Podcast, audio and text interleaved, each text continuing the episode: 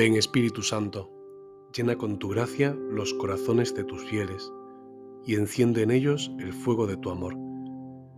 Envía, Señor, tu Espíritu y serán creados y renovarás la faz de la tierra.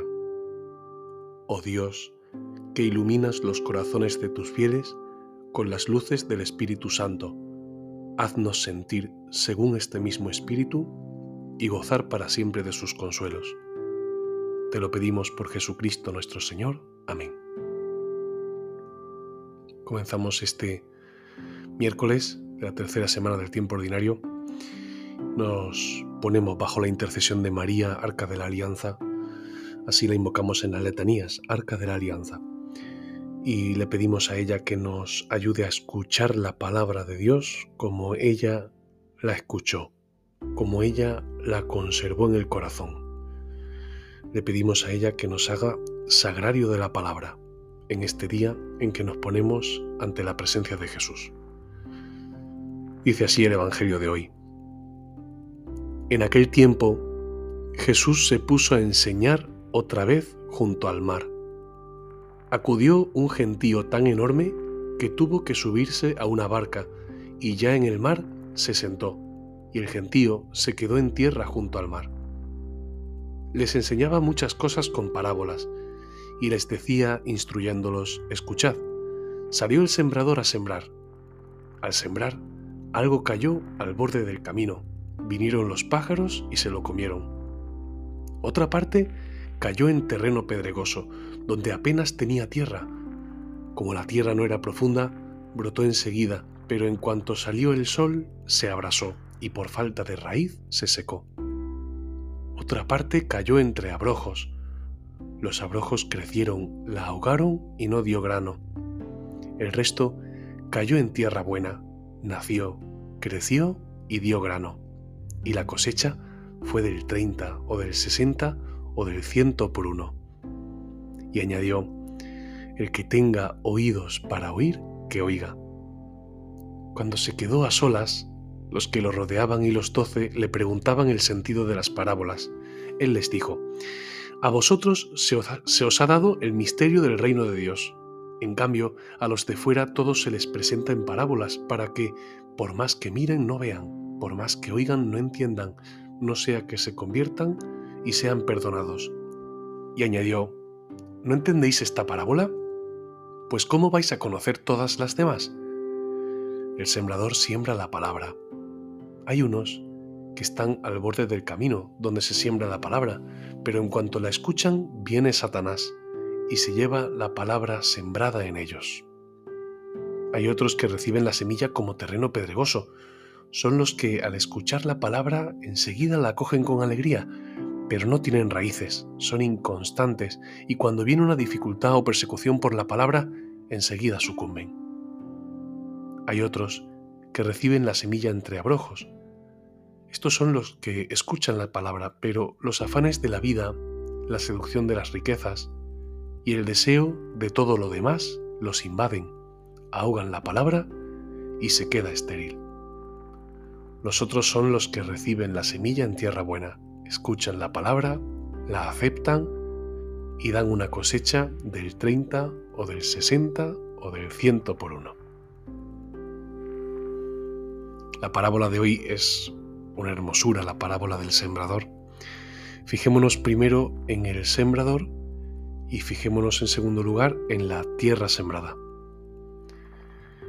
El sembrador, dice el Señor en el Evangelio, siembra la palabra. Esto es lo que hace. El grano que quiere sembrar es la palabra. Este sembrador, dice Jesús, salió a sembrar salió el sembrador a sembrar. Este salió el sembrador a sembrar es algo que se repite hoy, en cada momento. Salió el sembrador a sembrar. Jesús no para quieto. Jesús está continuamente saliendo a buscarme a sembrar. Continuamente.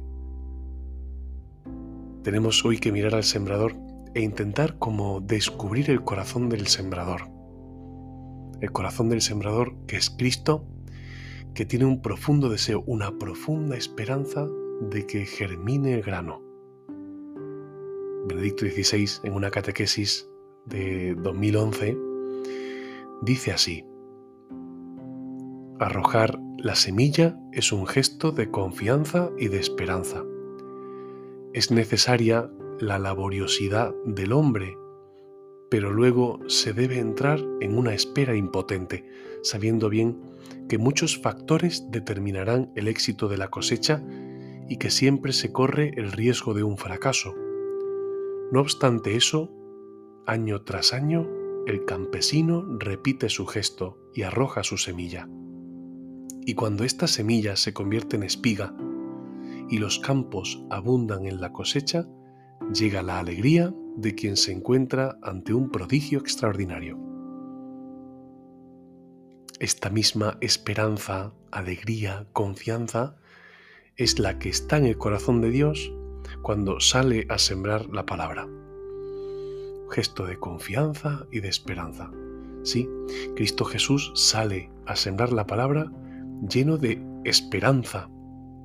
La esperanza en el corazón de Dios, que diría el poeta francés Peggy, que cuando dice el poeta, cuando Dios creó a María, su esperanza se vio colmada, porque fue salvado de tener que condenar.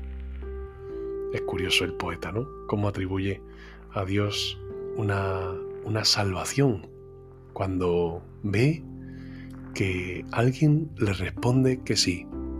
Y como paradigma, obviamente María.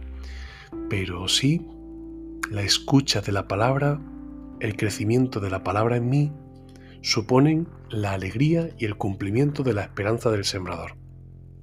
En segundo lugar, tenemos que ver la tierra sembrada, que dice el Evangelio y dice Jesús, somos nosotros. Hay unos que están, hay otros que, hay otros que, los otros son. Se refiere Jesús a personas, a personas concretas, a personas que reciben la palabra. Sin embargo, al ver la variedad de las tierras, siempre al leer esta parábola, nos quedamos siempre como intentando clasificarnos. ¿En qué tierra estoy yo? Yo estoy aquí, yo estoy allí, tengo tal, tengo cual. Y sin embargo tenemos que comprender que en el fondo todos estamos como llenos de la variedad de las tierras. Sí, hay, hay palabra que cae en mi corazón y Satanás viene y la arrebata hay palabra que cae en mi corazón, pero todavía no he madurado en ese sentido y me cuesta comprenderla y al final se seca esa palabra. En fin, todos nosotros tenemos como diferentes tierras en nuestro corazón. Podríamos preguntarnos, oye, ¿no es un poco tonto que el Señor eche la, la semilla de esta manera y no la echa solamente en tierra buena? Así se lo pregunta San Juan Crisóstomo en una homilia, que dice así, Pero me dirás, ¿para qué sirve esparcir sobre las espinas, sobre la piedra o al borde del camino? Si se tratara de una semilla o una tierra materiales, ciertamente que no tendrían ningún sentido, pero tratándose de las almas y de la palabra, la cosa es totalmente digna de elogio. Con razón se podría reprochar a un campesino que obrara así la piedra no se puede convertir en tierra, el camino no puede dejar de ser camino, ni las espinas no ser espinas. Pero en el terreno espiritual es diferente. La piedra puede llegar a ser tierra fértil, el camino no ser pisado por los viandantes y convertirse en un campo fecundo. Las espinas pueden ser arrancadas y así dar lugar a que el grano fructifique libremente. Es maravilloso lo que dice San Juan Crisóstomo, porque hoy también nosotros podemos decir, sí, tengo fe en que, igual que Moisés abrió el mar rojo por orden de Dios, Cristo el Señor es capaz de cambiar mis piedras, mis abrojos, mi camino en campo fecundo. Y Él realmente hoy quiere hacerlo, quiere traerme esta luz de esperanza. Él es capaz de hacer tierra fértil. Pidamos hoy al Señor que convierta nuestra tierra, que entre con el arado de la cruz y are toda la tierra, para que convierta lo que no es capaz de recibir a Jesús en un campo fértil que recibe la palabra con alegría y da un fruto precioso. Dice tres verbos el Señor acerca de la tierra buena.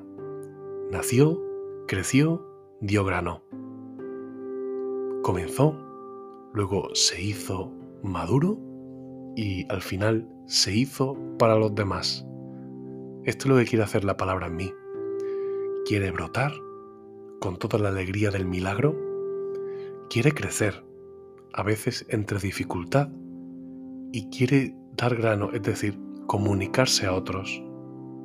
Pidamos al Señor que yo esté disponible para la buena cosecha que el Señor quiere hacer conmigo. Sí, tengo piedras, tengo camino, tengo abrojos, pero confío en la acción de Dios. El Espíritu Santo es aquel que, como rezamos, renueva la faz de la tierra. Es decir, convierte todo en tierra fértil para la venida de Jesús. Pidámosle a Él hoy que se haga presente entre nosotros y que, acogiendo la palabra con alegría como María, podamos convertirnos en alegría de Jesús, podamos colmar la esperanza del corazón de Dios. Ven Espíritu Santo, te amamos. Ven Espíritu Santo, te necesitamos. Ven Espíritu Santo, te invocamos junto con María.